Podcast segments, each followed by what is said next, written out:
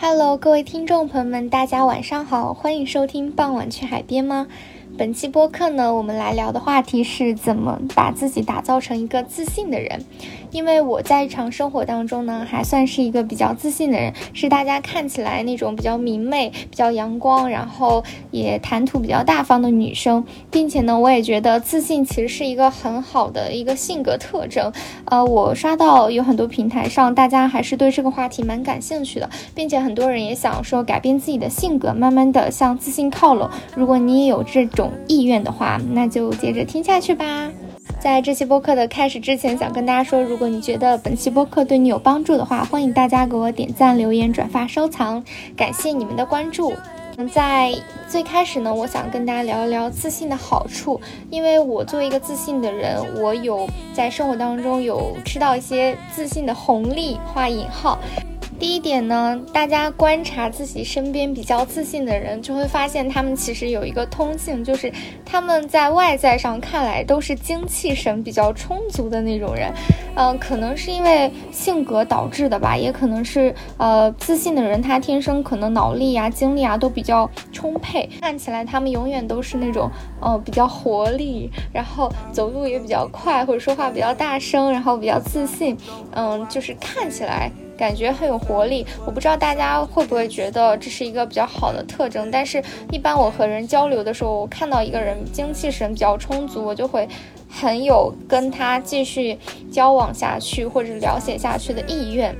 嗯，第二点呢，一般自信的人都给大家散发着一种靠谱的魅力。大家想象一下，你在工作或者生活当中，你跟人接触的时候，如果对方跟你谈判的这个人，他是一个比较落落大方、比较自信，能够把他的条件或者是他要跟你交流的内容非常顺畅的说下来，并且给你展示一种比较自信的状态的话，你其实。呃，会发自内心的比较信任他，你会觉得这个人比较靠谱，他对于他自己或者是他手里的业务是非常熟悉，并且非常有把握的。嗯，你自己对于自己的把握会让别人看起来说对行业了解比较充分的人，或者是说一个比较有经验的人。第三点呢，就是。因为自信的人，他一般底气比较足，嗯，他的这个底气呢，会导致他其实会比较主动的去，呃，争取一些机会，因为他会觉得，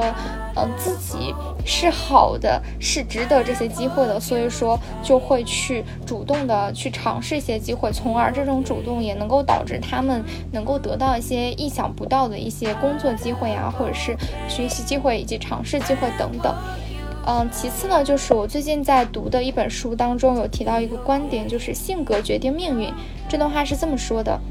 江山易改，本性难移。所谓性格决定命运，就是一个人不断重复自己的行为模式，好的、坏的、优点、缺点，最终会得到与自己行为相对应的结果。大家为什么很多人会想说我要成为一个自信的人？因为你纵观整个你能够看到的行业的大领域，无论是说一些。抛头露面的公众人物，还是说一些自媒体博主，他们在你面前展示出来的样子，大多都是比较自信的那种状态。而这种自信的状态，确实会让他们得到了更多的机会。所以说，很多人就希望能够通过改变自己的性格，从而改变嗯自己生活当中的很多命运的轨迹。不过呢，我也想说，其实每个人可能都有自己所谓命运的。轨迹发展吧，你是这样的人，可能你得到这样机会，但其实如果你不是一个很活泼、很开朗，或者是一个非常自信的人，嗯，但是你在你的专业上做得很好、很精通，并且你的这个行业并不需要你抛头露面的话，你也能够得到很好的工作机会，或者是你也能把你的人生走得很好。所以大家不必强求，就是如果说你想要成为一个。有自信的人，你就听下去；或者是你单纯想了解一下一些经验，或者看我说的对不对的话，你也可以听下去。但是在这里，我想声明，就是我没有否认其他任何性格的人，我也不觉得就是你不是一个自信的人，你就不能过好你的一生。接下来就是怎么把自己打造成一个有自信的人，嗯，或者说是怎么去培养自己的自信心。我从三点来跟大家分享我的经验。首先呢，是从心理上加上外在，再加上实践这三方面。在分享这三点的经验之前呢，我想先跟大家说一下，我对于培养自信心的一个核心的观点是，我不是很提倡那种。你什么都不做，就是你没有从实际行动上去改变你自己，而你单纯的说是想扭转自己的内心，就是单纯从心理层面上，你就突然从一个不自信的人变成一个自信的人。我是觉得这个是很不靠谱的。我还是觉得你的行为，然后你的呃自我提升，包括你对你自己就是外在的整个改变吧，包括你付出的努力，最终才能够形成你想要去改变的某种结果。你不可能是。坐着什么都不动，然后我读了一篇鸡汤文，我嘎，我突然就变成一个非常自信的人，这是不可能的。好，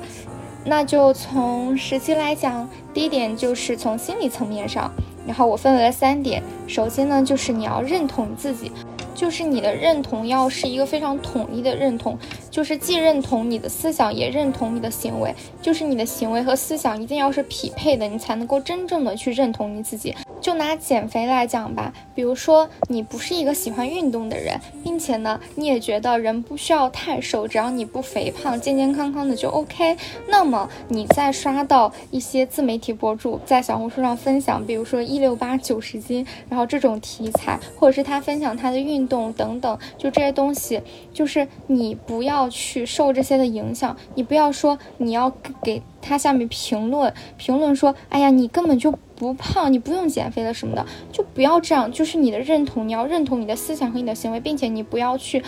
呃，否认别人的思想和行为。比如说，有人他就是觉得，啊，我一六八，我要瘦到九十斤，我才能够非常的漂亮，上镜才好看。但是这是他的选择，就你也不要说刷到一些帖子，说你不运动，你就是不自律什么的，你就焦虑，不要这样。或者是说，就找工作而言吧，你心里面你是想找一个离家比较近、小城市的工作，并且呢，你也不用去花这个租房的钱，你觉得？已经非常满足，但是呢，你的同学可能找到了大厂的工作，然后可能他的薪资很高，但是就租房也很贵啊，什么什么的。然后你找到了小城市的工作，你又开始羡慕你的朋友找到了大厂的工作，你可能觉得去大城市比较风光什么的。但是你在当时去投简历找工作的这个时候，你没有去做那一步，我就觉得这样就是有点不太好。因为如果你长期保持这样的心态的话，你会非常的不平衡，你总会觉得你无论做了什么样的选择，都会有更好的选择去等着你，呃，或者是你总会觉得别人做的选择是更好的，就说明你在心里心底里你还是没有完全的认同自己所做出的选择，或者是认同你自己的行为。嗯，大家去体会一下这个意思吧。我觉得这一点还是非常非常重要的，在整个提升自信心的核心里面。嗯，第二点呢，就是有一部分姐妹，她们呢是明明已经非常优秀了，嗯，就是你在其他的人的眼里，你的一些条件或者是你做到的一些方面，已经是属于你这个圈子里面非常 top 顶级的了，但是他们还是不自信。面对这样的一些姐妹，就是我提出的建议就是，呃，大家还是不要老是向上比较吧。因为人外有人，天外有天，就是你如果要比的话，永远会有比你更好的人。而且互联网嘛，它又让你看到了很多可能在你圈层以外的那些人，比你更高阶层的那些人，你可以把他们的生活、他们的人生作为你奋斗的一个指明灯。但是你不要事事都以他们的成就来衡量你自己，因为你要知道每个人他的出生的那个拿到的 buff 都是不一样的。就是，比如说你看到了一个人，他天天背爱马仕，但他可能本来就出生在一线城市，或者是他本来就出生在一个很好的家庭氛围里面，或者是他本来就有很多资源，呃，但是呢，假如说你是一个所谓小镇做题家，然后。你靠你自己的努力，就是考到了很好的学校。就是我觉得在你拿到的这个限定 buff 里面，你已经做得很好了。就是你要不断去肯定你自己，然后在你自己所一开始的这个限定范围之内，你做到了多少，就是以此来衡量比较。嗯，怎么说呢？我也不是不鼓励大家往前看、往前走，或者是事事都向上比较。但是我觉得。嗯，身心健康还是很重要的吧。我有听到一些姐妹就跟我聊嘛，就是其实在我看来，她们都已经是非常非常优秀的人，但她们其实还是会被焦虑症呀，被就是很多这种外界的枷锁所困扰，导致自己可能身体、心里面都遭受到了一些病痛。我觉得不是很值得吧，因为人其实健康才是生命之本。外界你所获得的成就是一部分，但是你的心态也是一部分。你是否开心、快乐，感受到幸福？我觉得对一个人来讲还是非常重要的。嗯，第三点呢，就是大家要培养自己积极的心态，因为你会发现自信的人，他们一般其实都是比较开朗阳光的。嗯，因为如果你，呃，长期陷入到一种焦虑、抱怨的心态当中，你经常去抱怨你身边的环境、你周遭的一切，就说明其实你是不是很肯定你所处的环境或者是你个人的。那么在这种情况下，其实你是很难去培养你自己的自信心的。建议大家还是少活在互联网上，因为，比如说你一刷互联网，你会发现百分之九十九的人她都是美女，但是你离开互联网走到生活的，其实真正长相非常优越的人是很少数的，那部分优越的人可能百分之八十都已经去做了博主，剩下百分之二十去做了明星，所以不要老是这么去看吧，嗯，因为你。如果不是一个博主的话，你并不是时时刻刻都活在互联网上的，而且不会有互联网上的那些人都看到你，更多看到你的人是你生活当中的人，所以就是少活在互联网上。嗯，就是对于互联网的信息有筛选的看吧，你不要看到一个美女你就焦虑，看到一个很瘦的人你就焦虑，然后看到一个比你漂亮的人或者是家庭比你好的人你就开始抱怨，我觉得这是一种非常不正确的心态。第二点呢，就是从外在上面怎么去提升自己，因为在一定程度上吧，其实自信它也取决于你拥有的东西的多少。就比如说，大家在网上刷一些那种国际学校的学生，大家都会说，哇，他们看起来好自信呀。嗯，其实你不可否认，有一部分原因是他们天生就拥有了很好的条件，或者是很好的环境啊，他们不需要为一些所谓升学率啊，或者是呃生活的那种贫瘠啊，买不买不起什么东西啊所烦恼，所以他们的嗯忧愁就会少一点，看起来就会更自信一点。就换句话来说，其实你拥有的多少东西也决定了你自信的程度，但是呢。也不必要焦虑，其实你完全可以在你的这个范围之内，在你所处的圈子以内，你尽自己的能力做到更好。这一趴呢，我就不讲一些很沉重的了，我们就单从外貌上来讲一讲。因为关注我的很多都是女孩子嘛，我觉得女孩子其实多多少少还是挺在意这些的。从我自己的角度上来看呢，只要是你不过度的把你所有的精力都放在你的外貌上面，就是日常生活的情况下，我还是很赞同大家去打扮自己的，因为在这个过程当中，可能也是取悦自己的过程嘛。这个前提是你愿意打扮你自己。当然了，有些人他不愿意，whatever，无所谓啊。就是你不化妆，皮肤非常好，或者是怎样，你可以自信的出门，活得开心就 OK。那么，对于想要去提升自己外在的一些情况呢，我分为了五点：从外貌、气质、穿搭、笑容和眼神五点。嗯，首先呢就是外貌，无非就是脸和身材嘛。嗯，对于脸来讲，我觉得。很重要的一点就是，嗯，其实大家现在会学那个化妆嘛。我其实是化妆了三四年以后，我就其实觉得，更决定你外在就是你的脸好不好看的，有一个很重要的就是你的骨相或者是你的皮肤的底子的质感。所以大家如果说实在化不了美妆博主那种很。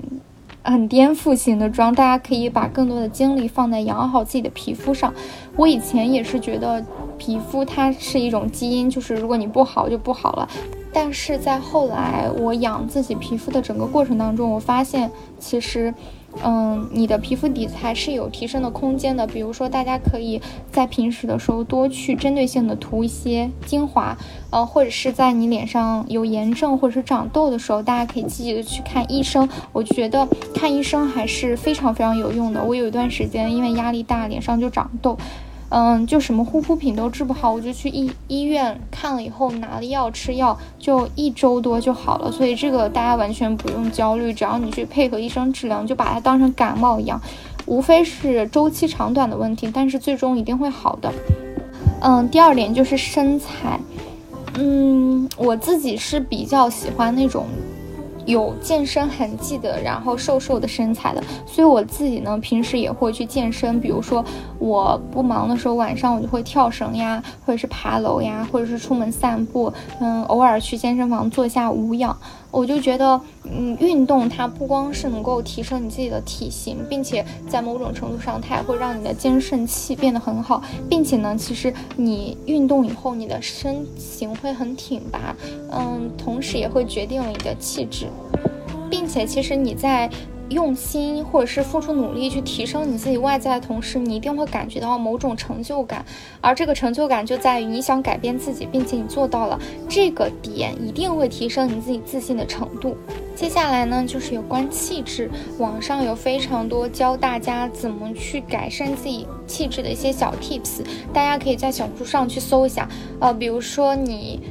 平时不要翘二郎腿呀，坐下的时候不要驼背呀。嗯，吃饭的时候不要吃那么快呀，等等，以及平时走路的时候不要弓腰什么的，这些还是有非常多教程的，我在这里就不再赘述了。如果你对此方面感兴趣的话，大家也可以去啊看一看相关的帖子，并且呢，我也很推荐大家平时早上没事的时候练一练瑜伽。瑜伽这个东西还是挺奇妙的，如果你坚持的话，它一定是会改变你的体态的，并且会让你整个人看起来比较轻盈。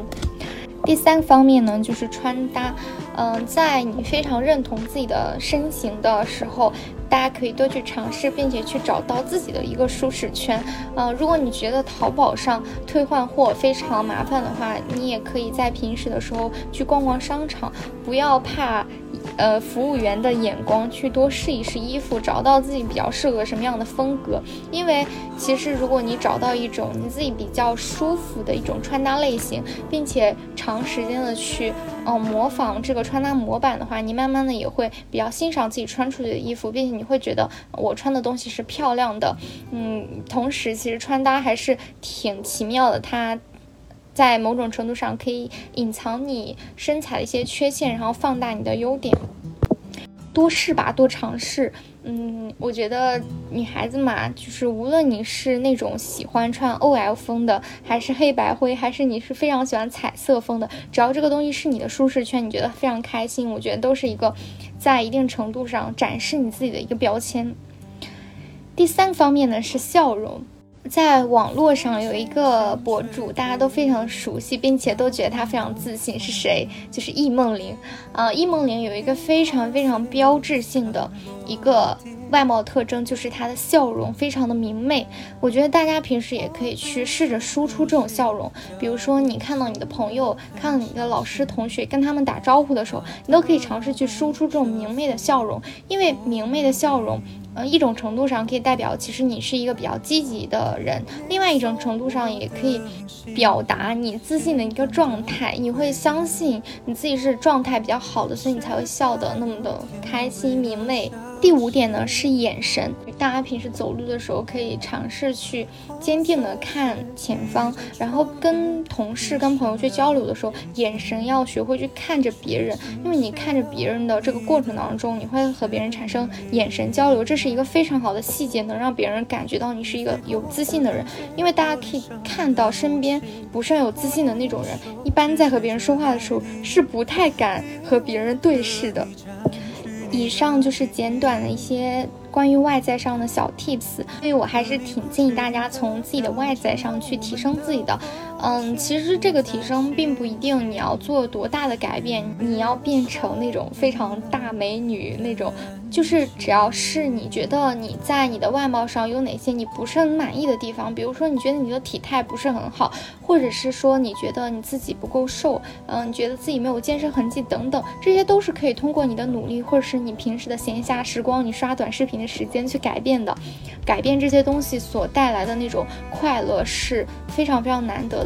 当然啦，如果你是一个长期都在做这些事情的人，你经常去健身，或者是你很注意自己的体态，然后你也经常练瑜伽，但是你还是觉得不够自信的话，那就鼓励大家都去夸一夸自己，特别是女孩子，你要为自己每一点做出的微小改变而鼓掌庆祝。你要觉得我今天瘦了一斤，我的维度变小了，或者是我看起来更精神了，我早睡早起了，这些东西呢，你都要在心理上给予自己积极的暗示。你要相信心理的暗示其实是很重要的。接下来就来到了第三点，也是我觉得非常重要的一点，就是在实践上。这个实践呢，就是不包含外貌的实践，比如说你在行业呀，在学习上呀，比如说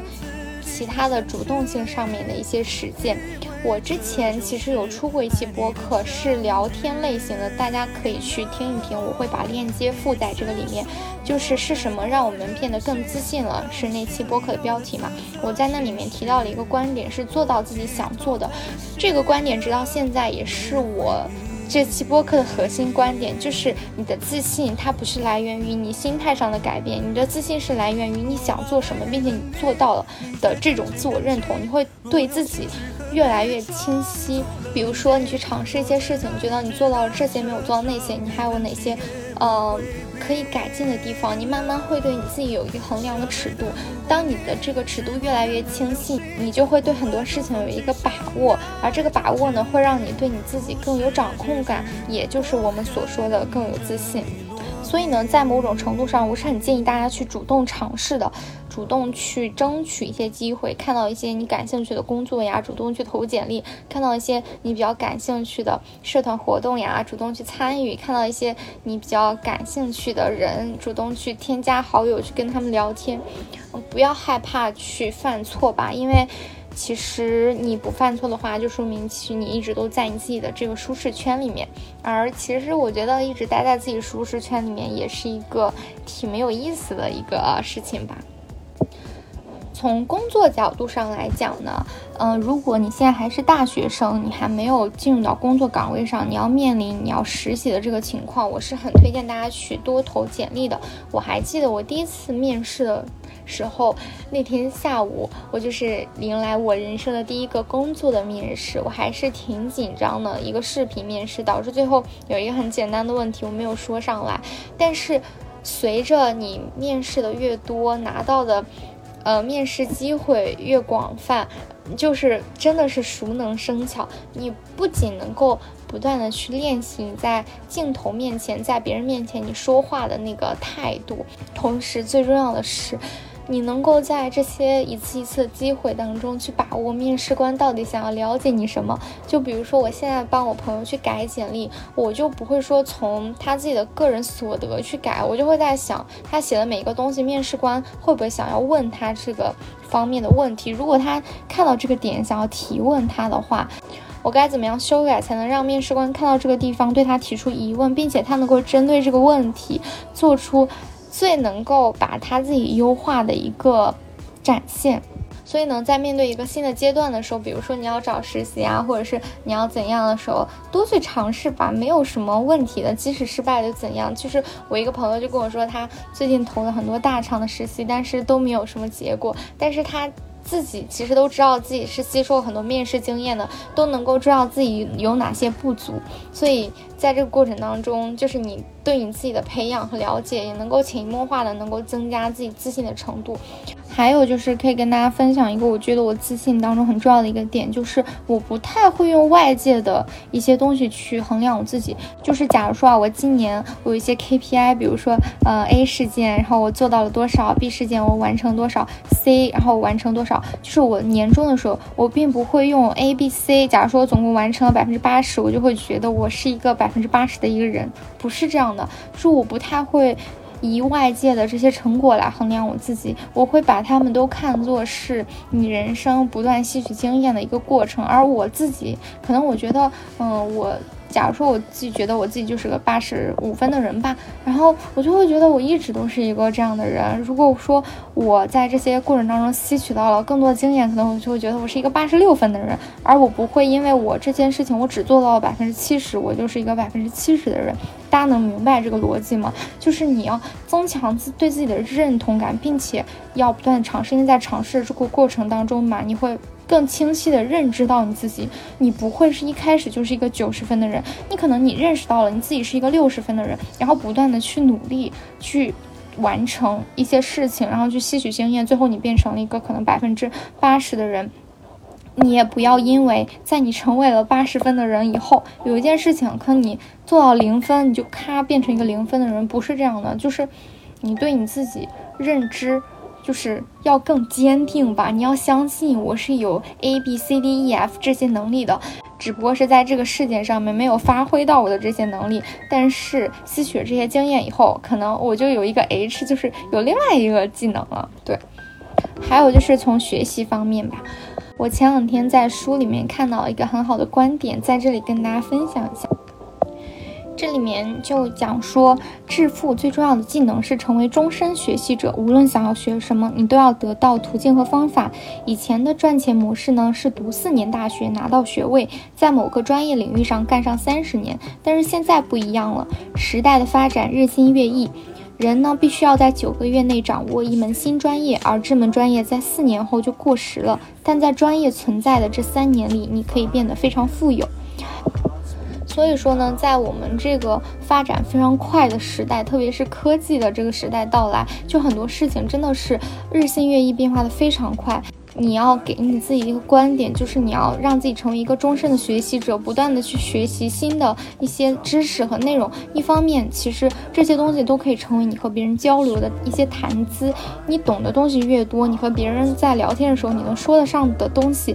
越多，你能接得上话的东西越广泛，都能够提升你在人际交往当中的一些自信心。其次就是，如果你不去学习的话，你可能你的思维就会永远都停在那里，因为现在这。这个时代更新的那么快，有很多新的思想呀、新的行业的东西啊，都是不断在迭代的。所以，就是说，在实践方面，大家一定要培养自己的这个心态，让自己成为一个终身学习者，把你学习每一件事情的那个思想都给改变、拓宽。就你要觉得。你学习这件事情总会在未来对你有帮助的，嗯，而不要去就觉得学习它是一个痛苦的事情，或者是纯粹为了考试而学习，或者是纯粹为了考试而看书，这些都是不对的。所以，这个学习不光是在课本上的学习，或者是在。大学在九年义务教育当中的学习，更多你可以把它拓宽为你看了多少书，看了多少书影音，嗯，了解了多少现在的这些新兴的一些科技知识。你相信我，就是如果你是一个肚子里面真的有墨水的人，你看到别人，即使说你是一个性格比较胆怯的人，但是别人抛出这个话题的时候，你有话可以聊，你也会聊的。但是你肚子里面什么都没有。最近有一个很好玩的那个梗嘛，就是废话文学，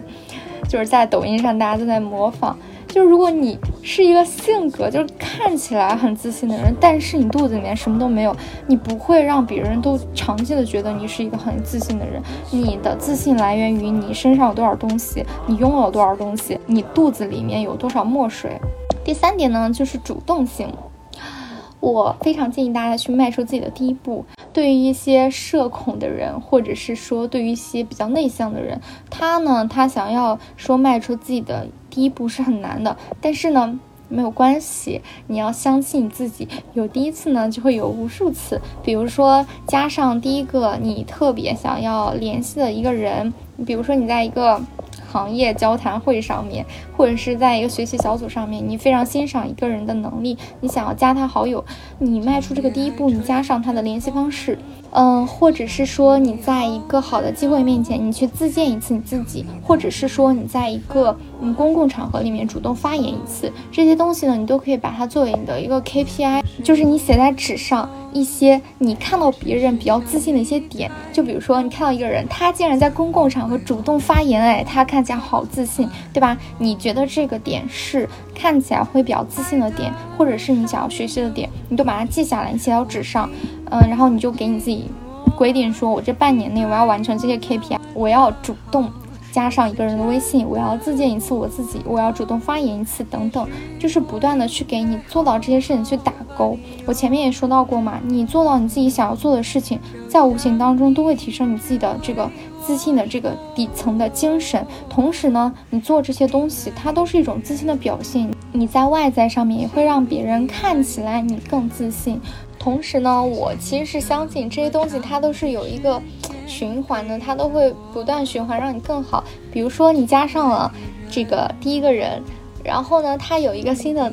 机会给了你，然后你得到了这个机会，你就会觉得哦，我是通过主动得到了这一次机会，你会激励你自己源源不断的去，呃，主动的获得一些东西啊，你不可能说你主动就是每一次都没有收获，我个人觉得还是不太可能的吧。好啦，以上这几点就是从我个人出发，我能想到的一些帮助大家打造自信人设的一些方法。大家有没有发现，就是无论是说是提高情商，还是提高表达能力，还是提高自信，这些东西它都是有互通性的，因为。这种种都是一种向外去连接的一种东西。其实不免否认，大多数人都是比较功利的，大家都是希望自己能够通过提升这些东西，获得别人的认可，从而获得更好的人生的体验或者是工作机会什么的。嗯，这个其实无所谓啦。我觉得它不是一个贬义词。你主动去改变你自己，争取你想要的东西，这些都是非常值得鼓励和提倡的。所以，我上面提到的这几期节目和这些，大家都可以结合着去听，然后结合的去反思，或者是呃去总结，希望能够对大家有帮助。